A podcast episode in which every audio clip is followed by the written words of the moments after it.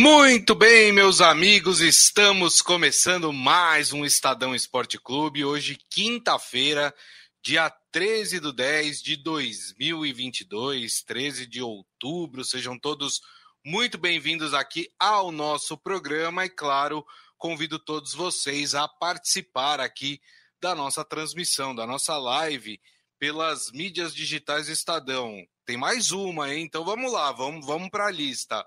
Facebook, YouTube, Twitter, LinkedIn e desde ontem TikTok também. Estamos no TikTok. Hoje é o dia do Pedro fazer dancinha aqui.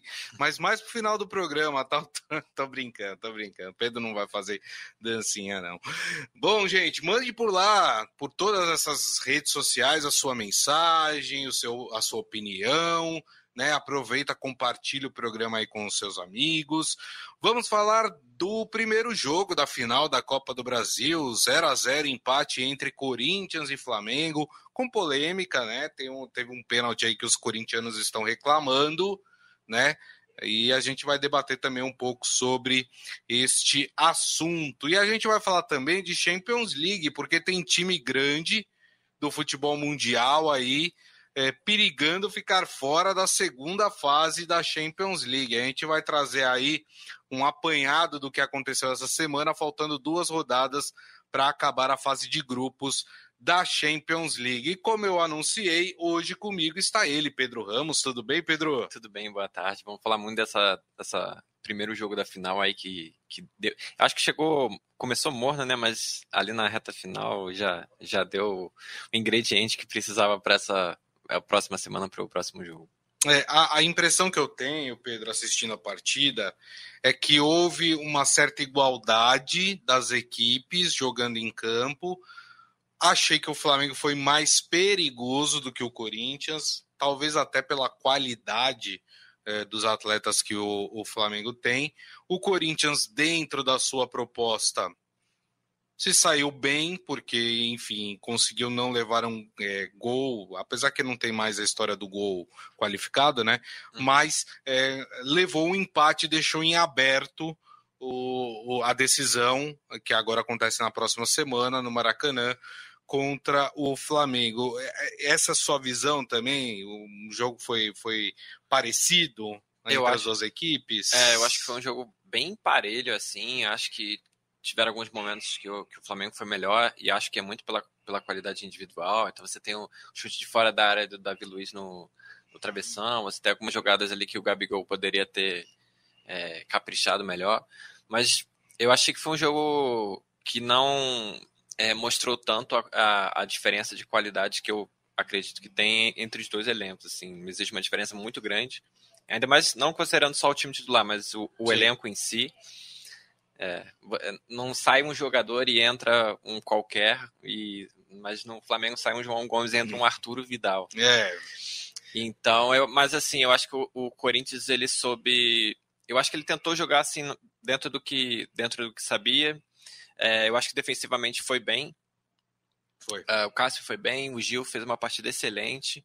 É, e só que eu acho que faltou muito é, não faltou só qualidade individual do meio para frente, então o Yuri Alberto não recebeu tantas bolas assim. A melhor que ele recebeu foi um veio de um erro do Léo Pereira. Sim.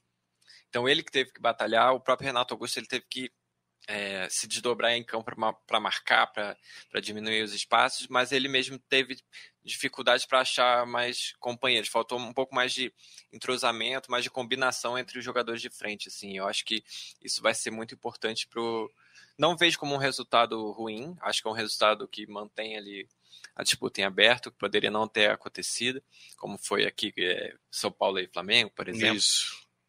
É, mas ainda tem muito, tem jogo pela frente. Eu acho que o Corinthians vale ver os jogos que o, que o Flamengo se deu mal no Maracanã, como foi várias vezes contra o Fluminense nesse ano, o próprio Inter que, que segurou o empate. Acho que existe um, um o jogo está bem aberto ainda. Perfeito. É, o Adi Armando está falando aqui, jogo esperado, Flamengo pouca coisa melhor no segundo tempo, quando o Corinthians cansou e deu espaço. Seu Hélio falando, o Timão só empatou, e agora? Eu ouvi depois do jogo alguns comentaristas dando uma zapiada aí nos canais esportivos, alguns comentaristas é, achando que o resultado foi melhor para o Corinthians do que para o Flamengo, porque é, o Flamengo poderia ter vencido e, e levado uma vantagem maior aí para o seu estádio. Eu não sei se eu consigo ver dessa forma porque o Corinthians estava jogando em casa. E talvez a grande esperança do corintiano era o Corinthians fazer um resultado dentro de casa, né? E aí, num segundo jogo, traçar ali uma estratégia mais defensiva e segurar esse time do Flamengo. Com o empate, fica tudo aberto. Não é que o Corinthians não pode se segurar, pode, porque é, a, a, uma nova igualdade no Maracanã vai para os pênaltis. E aí, pênalti é aquela coisa, né? Tem o Cássio que é pegador de pênaltis, o corintiano conta muito com isso mas eu não sei se eu consigo enxergar esse como um bom resultado para o Corinthians. Não sei o que você pensa, Pedro. É, bom resultado eu também não consideraria, não, mas também não. Não acho que seria um, um mau resultado. Assim, acho que o Flamengo jogou abaixo do que pode. É, mas assim, o, o, problema é que o Corinthians vem de, vem de desempenhos ruins fora de casa, né? Então é um visitante que não é tão indigesto assim. É, é óbvio que o, o Corinthians ele é, se classifica diante do Boca Juniors na Libertadores nos pênaltis, ele consegue segurar um empate na bomboneira que não que a gente sabe que não é fácil. Mas, o, o... mas era um time do Boca limitado também, não dá também... nem para comparar com esse time do Flamengo, né? E também é, é, o, o Corinthians já tinha um resultado a seu favor. Então agora o Corinthians precisa sair de campo vencedor, né? Ou tentar segurar para levar para os pênaltis, que também é muito arriscado. É, é, não vejo como resultado bom, mas assim, é, o Corinthians tem muita coisa para para melhorar, pensando em, em, vencer fora de casa, que é algo que aconteceu muito pouco esse ano no, no Brasileirão. É, exatamente. Uh, o Adi Armando falando aqui que, uh, que a derrota do Corinthians seria uma tragédia, né? Mas que o Flamengo é mais favorito agora lá no Rio de Janeiro, vai ter a maioria da sua torcida, vai jogar na sua casa num gramado que o Flamengo está acostumado, porque vamos lembrar, o gramado da, da arena ela é um pouco diferente, né? Tinha muito, aliás, começo do jogo, muita gente escorregando. Aliás, no começo dos tempos, né, que o gramado estava muito molhado, a gente percebia muitos jogadores escorregando ali, né, no gramado. Então tem essa diferença. Não que isso tenha interferido no resultado, não é isso. Mas é claro que você jogando na sua casa, no estádio que você está mais acostumado, você tem uma ligeira vantagem, né? É, o Adi Armando está falando aqui também do pênalti. Vamos falar então desse, desse pênalti polêmico aí. O, ele fala: para mim, pênalti, nos meus tempos, na década de 70, 80, 90, isso era bola na mão. Hoje, pela regra, foi pênalti, braço aberto, e a bola ia encontrar o Juliano. Quantos pênaltis não foram dados assim no campeonato brasileiro? É, vamos lá. Primeiro que para mim o VAR falou uma bobagem né? Que o VAR falou que a bola bateu primeiro na barriga. A bola não bateu na barriga do jogador do Flamengo. Né? Eu não sei aonde o VAR enxergou que a bola tinha batido na barriga do jogador do Flamengo. Então, por isso, né? Porque como desviou a bola, o VAR achou que não foi pênalti. Eu acho que a bola foi direto. Agora vamos discutir se era ou não para dar pênalti. É, eu, não, eu não concordo com essa regra, eu já falei outras vezes aqui. Eu acho que o que aconteceu não foi pênalti, mas pela regra que está aí e que eu não concordo, mas é regra, se você está com o braço aberto dentro da área, você está ampliando o seu espaço, a bola bateu, é, desviou, talvez a bola iria para um jogador corintiano, né? E, e, que poderia ser convertido em gol. Então, por esses motivos, eu daria o pênalti, uhum. né? Eu daria o pênalti por esses motivos, por causa da regra.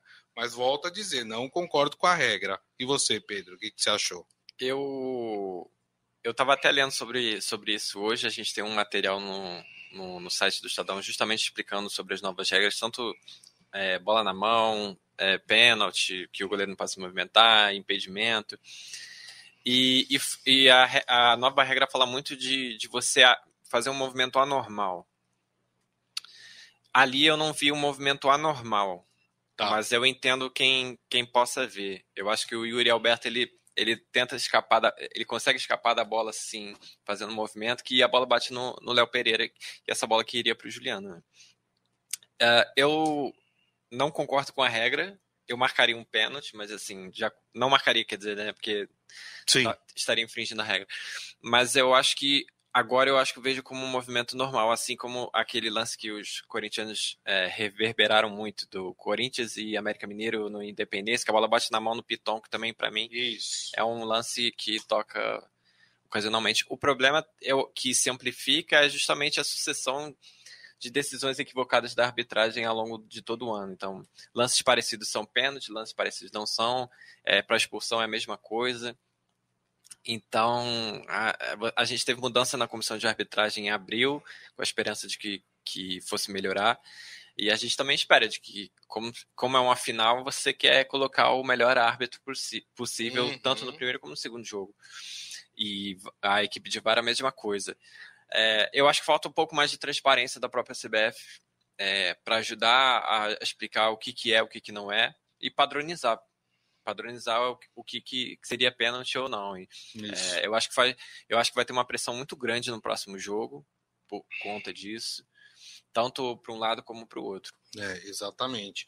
O Adi Armando está falando, hoje a regra diz que é pênalti ponto, né? Na, na década de 70 seria a bola na mão e era raríssimo o juiz dar dois toques, falta dentro da área. É, enfim, eu acho assim, acho que tá o, o, grande problema é a falta de critério, né? Você até tocou nisso, é a falta de critério, porque eu já vi em outros jogos juízes darem pênalti do mesmo jeito. E aí nesse jogo não dá. Aí é claro, aí o torcedor vai fazer o quê? Vai buscar a imagem do jogo que aconteceu, é, em maio no campeonato alagoano que o juiz marcou o pênalti nesse tipo de, de lance. Aí que está o problema. Aí que está o problema. A coisa não é padronizada. Tem juiz que dá, tem juiz que entende que, que é mão, tem juiz que entende que não é mão. A regra da, da, da mão, ela, pra, desculpa, eles mudam, é, refazem, e é, para mim ela continua é, confusa. Porque o que, que é um movimento anormal para mim? Um movimento anormal é o cara colocar a mão debaixo do, da perna e dar tchauzinho. Para mim isso é anormal, né? Isso aqui é anormal? Não, eu estou levantando o braço, mas ele aumentou a minha área de, de, de defesa? Aumentou. Então, se pega na minha mão, para mim é pênalti, porque eu estou ampliando o meu espaço dentro do. É, usando o meu braço, né? E, mas não é um movimento anormal. Isso aqui é anormal? Não é anormal. Né? Assim é anormal? Não é anormal.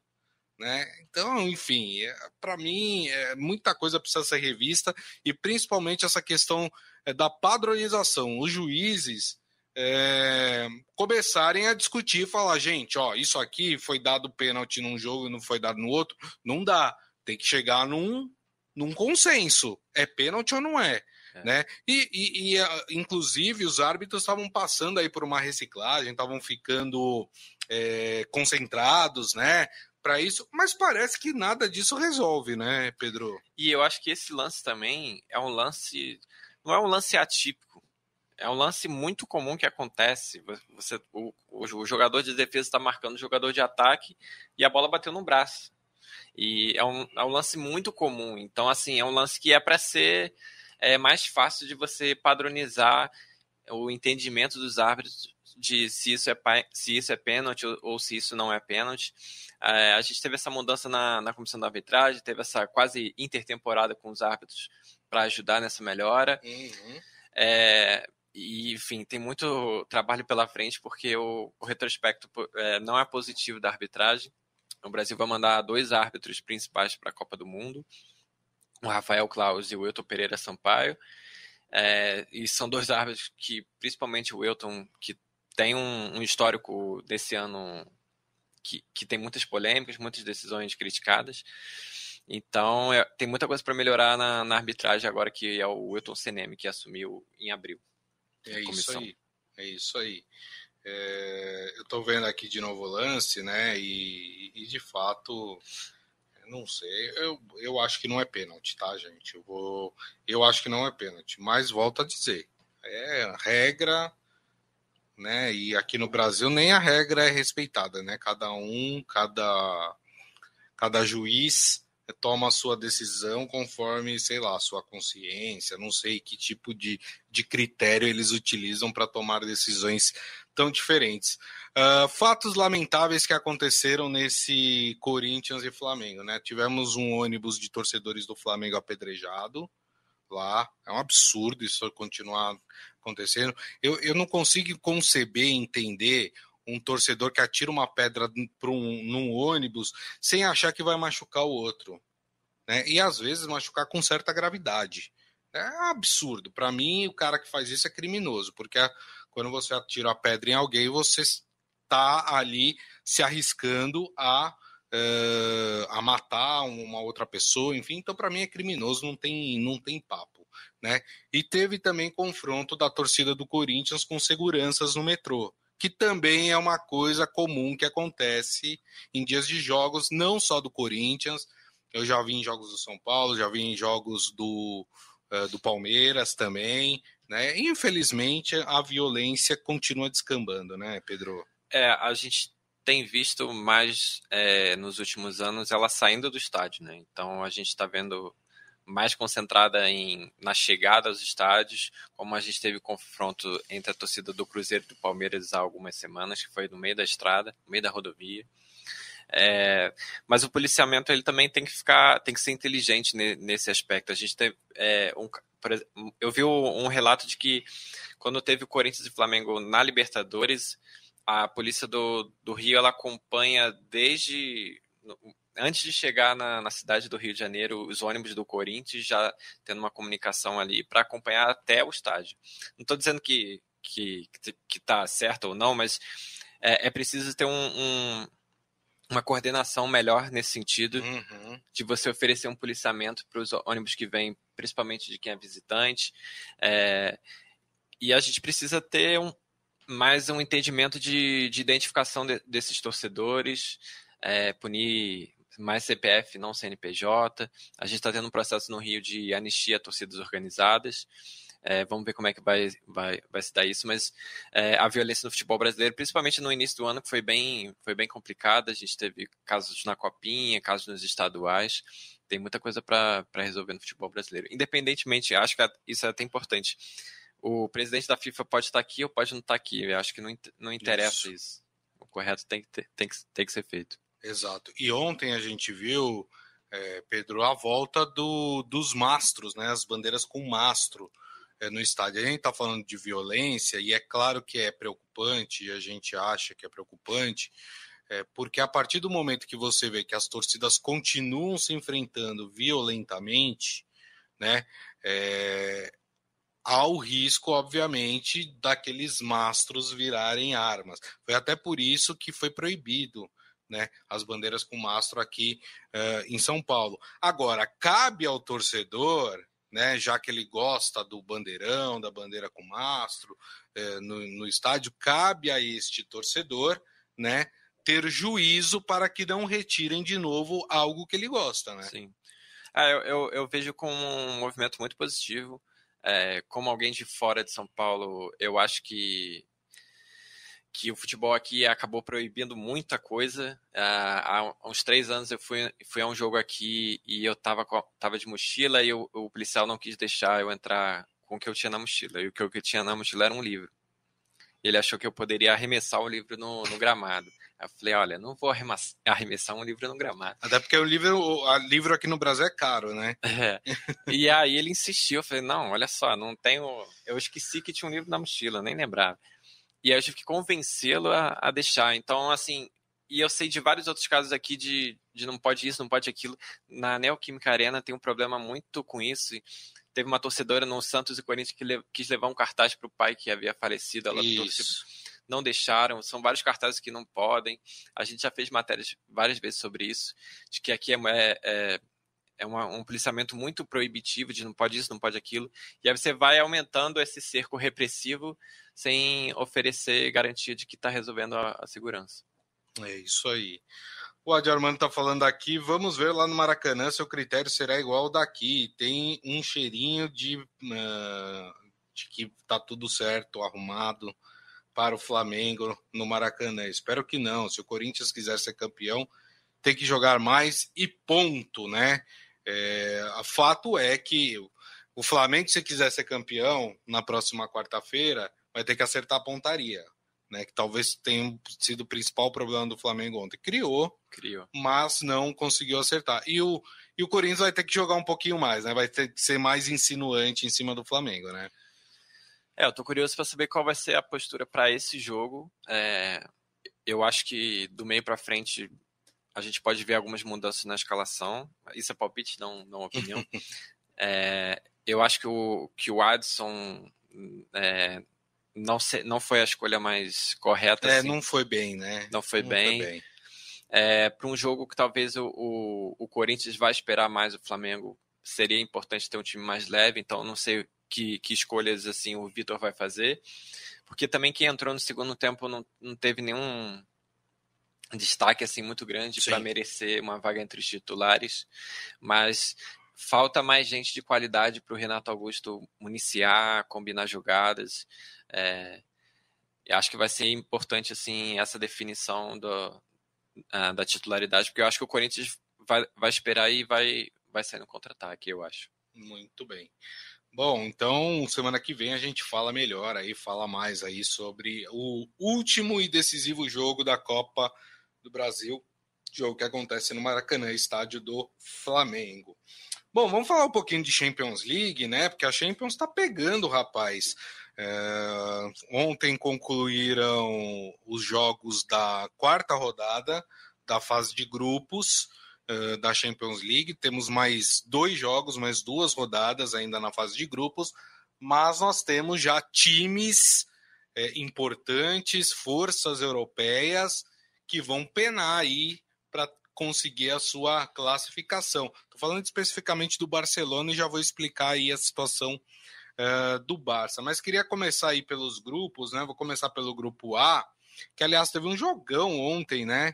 É, Napoli Ajax, 4 a 2 para o Napoli. Aliás, esse Napoli está surpreendendo e muito, né? É um Napoli 100% num grupo que não é fácil, né? É um grupo que tem Liverpool, Sim. é um grupo que tem Ajax, e aí mais fraquinho o Rangers da Escócia, tanto que está com zero, né? Não pontuou na Champions League, mas tem aí um Liverpool e um Ajax, que são equipes uh, fortes. O Napoli lidera esse grupo com 12 pontos, tem o Liverpool com 9 e o Ajax com 3. Com esse número de pontos, o Napoli já está classificado eh, na Champions, porque o, o, Ajax, que é o terceiro colocado, não consegue igualar o número de pontos uh, do Napoli. Mas o Ajax pode chegar aí no Liverpool, que é um Liverpool que está patinando, né? É, o Liverpool tá, tá no início bem complicado. O técnico Jurgen Klopp já, já descartou o time na, na luta pelo título do campeonato inglês. É, o que chamou a atenção também no, no Napoli é o, o, número de gols marcados. É um número, acho que são 17 em quatro jogos e você ter um número assim num grupo que já era considerado um grupo complicado é, é bem surpreendente mesmo, assim. E, e o, o, Liverpool não pode se deixar o, é, fazer como um Barcelona e, e desperdiçar a chance de avançar na fase de grupos, que o Liverpool era muito favorito para avançar em primeiro. Né? É, e o próximo jogo é decisivo, né? Pro, tanto para Liverpool como para Ajax, né? Porque os dois se enfrentam, né? É, se o Liverpool ganhar ou empatar, é. né? A, o Liverpool consegue aí a sua classificação para a próxima fase. O grupo B é um grupo muito interessante que me surpreendeu né? Porque você tem aí o Clube Bruges da Bélgica é. como líder desse grupo com 10 pontos. O Bruges precisa de um ponto nas duas próximas partidas para conseguir a sua classificação. Em segundo lugar vem o Porto com seis pontos. Depois a gente tem o Atlético de Madrid em terceiro com quatro. O Atlético de Madrid tá mal também. É, e o Bayer Leverkusen com três pontos. Aqui, tanto Porto como Atlético de Madrid como Bayer Leverkusen têm chances de classificação. Inclusive o Clube Bruges, que está com 10 pontos, né, é, pode, é, pode inclusive não se classificar caso perca os dois jogos, né, Mas é muito difícil, né? Porque também tem confrontos Sim, diretos é. aqui. O Clube Bruges está praticamente classificado. Mas vai ser interessante ver a disputa, três times disputando aí uma segunda vaga, né? É, inclusive a gente fez o, a live do, do sorteio da fase grupos, né? E a gente colocou o Bruce como lanterninha. Isso, que, ia ser o saco de pancadas do grupo, né? É, Você vê como é, a gente entende muito. Não, assim, eu acho que é a principal surpresa da, de toda a fase de grupos mesmo. Mais do que o Napoli em primeiro, mais do que outros. Realmente terminar em primeiro é, é, foi, bem, foi bem surpreendente. E eu, e eu acho que o Porto vai ficar com a segunda vaga. Acho que o Atlético de Madrid vai, vai cair para a Europa League, que a Liga Europa, né? Que eu acho que tem tudo também para ficar um uma Champions League B. É verdade, com né? Manchester United, com Barcelona, com uhum. outros clubes bem interessantes. É isso aí, já que você falou de Barça, deixa eu falar do Barcelona aqui, que a situação do Barcelona é bem complicada nesse momento é, na Champions League. No grupo C, nós temos o Bayern de Munique 100%, com 12 pontos. O Bayern de Munique está classificado já nesse grupo C. E aí você tem aí a disputa pelo segundo lugar. Ontem o Barça é, empatou com a Inter em casa. Com isso, a Inter de Milão tem sete pontos, o Barcelona tem quatro. Aí você vai falar, ah, mas são três pontos de diferença, né? Mas assim, o próximo jogo, a Inter pega o Vitória Pilsen, que é o saco de pancadas do grupo, tanto que não pontuou nesse grupo. Pode ampliar aí para 10, né? O, ba o Barcelona pode ganhar do Bayern, o Bayern pode até poupar jogadores, já que está classificado, né? É, e o Barcelona pode vencer. É, mas assim, a situação ficou muito difícil, apesar do Inter, da Inter pegar o Bayern no último é, no, na última rodada, é aquilo, né? O Bayern pode estar tá já se preparando, se poupando para a segunda fase da Champions. Ficou complicado para o Barcelona, né? É, ficou bem complicado, foi um jogo, foi um jogaço ontem. É, a gente viu que que para essa temporada o Barcelona investiu bastante, não só em quantidade de jogadores, mas também no montante. Teve toda uma engenharia financeira para para conseguir isso, todo um esforço para conseguir inscrever os jogadores na, na Liga Espanhola. É, mas, assim, todo esse esforço vai, vai, vai ser complicado, porque você ficar fora da fase de grupos também significa um baque financeiro muito grande. Quando você vê a situação financeira hoje do Barcelona, você deixar de avançar e conseguir toda a renda e tudo mais, isso é um problema muito grande, não só dentro de campo, né? E, e aí ter que jogar mais uma vez uma Liga Europa acaba sendo prejudicial. É. Aí a gente vai para o grupo D. Aliás, os dois próximos grupos, o D e o E, né, muito, muito, muito disputados. Né? No grupo D, tem o Tottenham liderando com 7, o Olympique de Marselha com 6 em segundo. Aí você tem o Sport em terceiro também com 6 e o Eintracht Frankfurt com 4 pontos na última colocação. Aqui todo mundo tem chance de classificação, né? Esse é o grupo que vai ser definido só na última rodada, né? É, eu, eu não sei até qual é a última rodada. Vamos ver se tem confronto tem, direto. Tem confronto direto? Deve ter.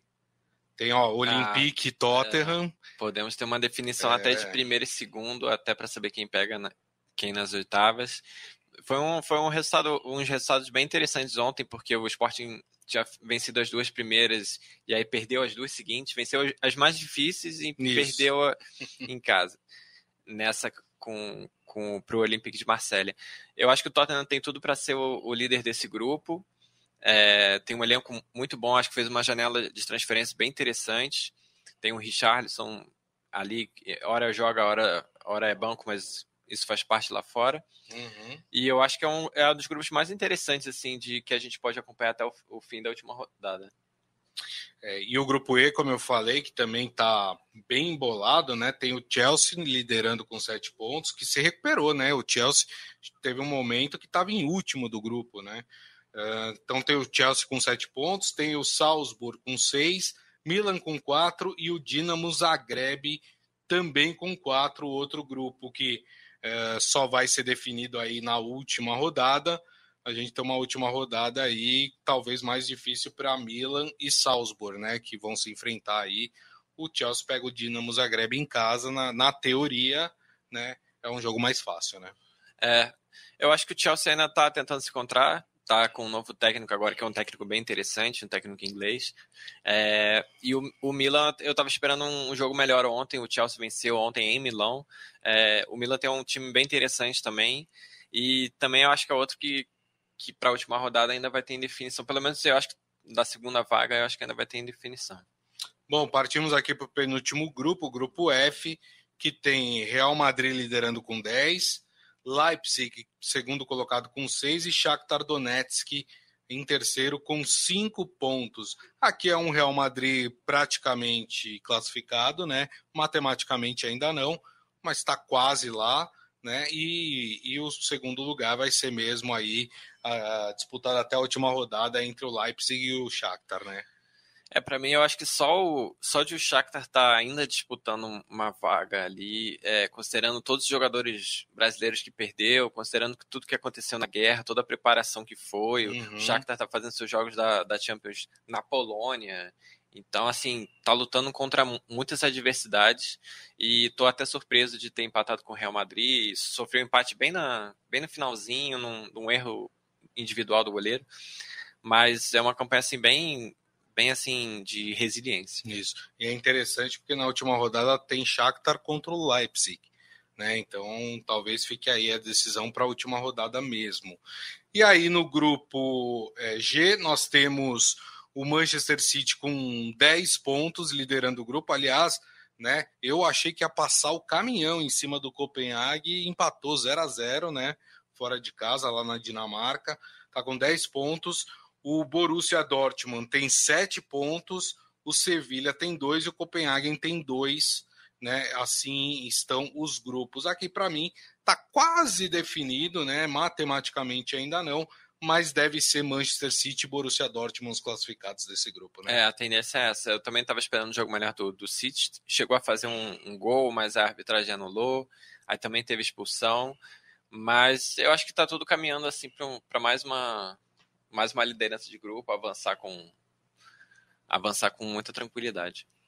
E aí no grupo H, o último grupo, nós temos o Paris Saint-Germain liderando com oito, o Benfica também com oito pontos, a Juventus é a terceira com três e o Maccabi Haifa, que é de Israel, está com três pontos também. Aqui eu chutaria Paris Saint-Germain e Benfica, que eu acho que são as equipes que mostraram mais volume de jogo até aqui nessa fase de grupos, mas é um grupo que pode ficar interessante, né? Porque matematicamente não tem ninguém classificado, né? É, matematicamente não, mas eu acho que os dois jogos entre PSG e Benfica, tanto em Lisboa como em Paris, eu acho que mostraram a força que o, que o Benfica tem. Eu acho que é um trabalho muito interessante do, do técnico Roger Schmidt, que não é português, antes que é, você segurar um, um ataque desse que o PSG tem nos dois jogos mostra que não é um, uma, uma, uma, uma, coisa episódica, assim, fortuita. É, na, tanto no Campeonato Português, o Benfica, depois de ter fracassado nas duas temporadas anteriores, está indo muito bem nessa. Então, eu acho que. E a Juventus tem, tem fracassado bastante, assim. Eu acho que é, o Benfica e o PSG têm tudo para passar, assim. É, nas duas primeiras posições. É, e os dois últimos jogos da Juventus é o Benfica fora de casa e depois em casa enfrenta o PSG, né? É. Então, a vida do, do... E essa Liga Europa vai ficar vai ficar bem interessante. Vai ficar forte, né? muito forte. É, verdade. Já pensou a gente ter é, Juventus indo para a Liga Europa? Uh, quem mais? Barcelona, aqui? você já tem lá Barcelona, o Manchester United, o, o Milan, o Milan pode é. ir para lá também. Desse grupo que tem o Olympique de Marselha, pode ser o Olympique, pode ser o Sporting também, é. que são duas equipes interessantes. Então, é, pode, pode ficar bem interessante a Liga Europa. Muito bem, a Micaela Neves está me perguntando quem ganhou a Copa do Brasil. Nem a gente sabe. Por enquanto, ninguém. Né? O primeiro jogo da final da Copa do Brasil terminou 0 a 0 e agora teremos a segunda e última partida no Maracanã semana que vem. Um novo empate vai para os pênaltis. Vitória de qualquer um dos lados. O time que venceu leva o caneco. Muito bem, turma, e assim a gente encerra então o programa O Estadão Esporte Clube hoje. Agradecer mais uma vez o Pedro Ramos, obrigado. Obrigado pelo convite, tamo aí. É isso aí, claro, agradecendo a todos vocês que estiveram conosco, meu muito obrigado. Lembrando que daqui a pouco tem podcast que vocês podem ouvir no tocador de podcast da sua preferência. E amanhã estaremos de volta em todas as mídias sociais possíveis do Estadão: Facebook, YouTube, Twitter, LinkedIn e agora também no TikTok. Combinado, turma? Então é isso. Desejo a todos uma excelente quinta-feira. Nos vemos amanhã, uma da tarde. Grande abraço.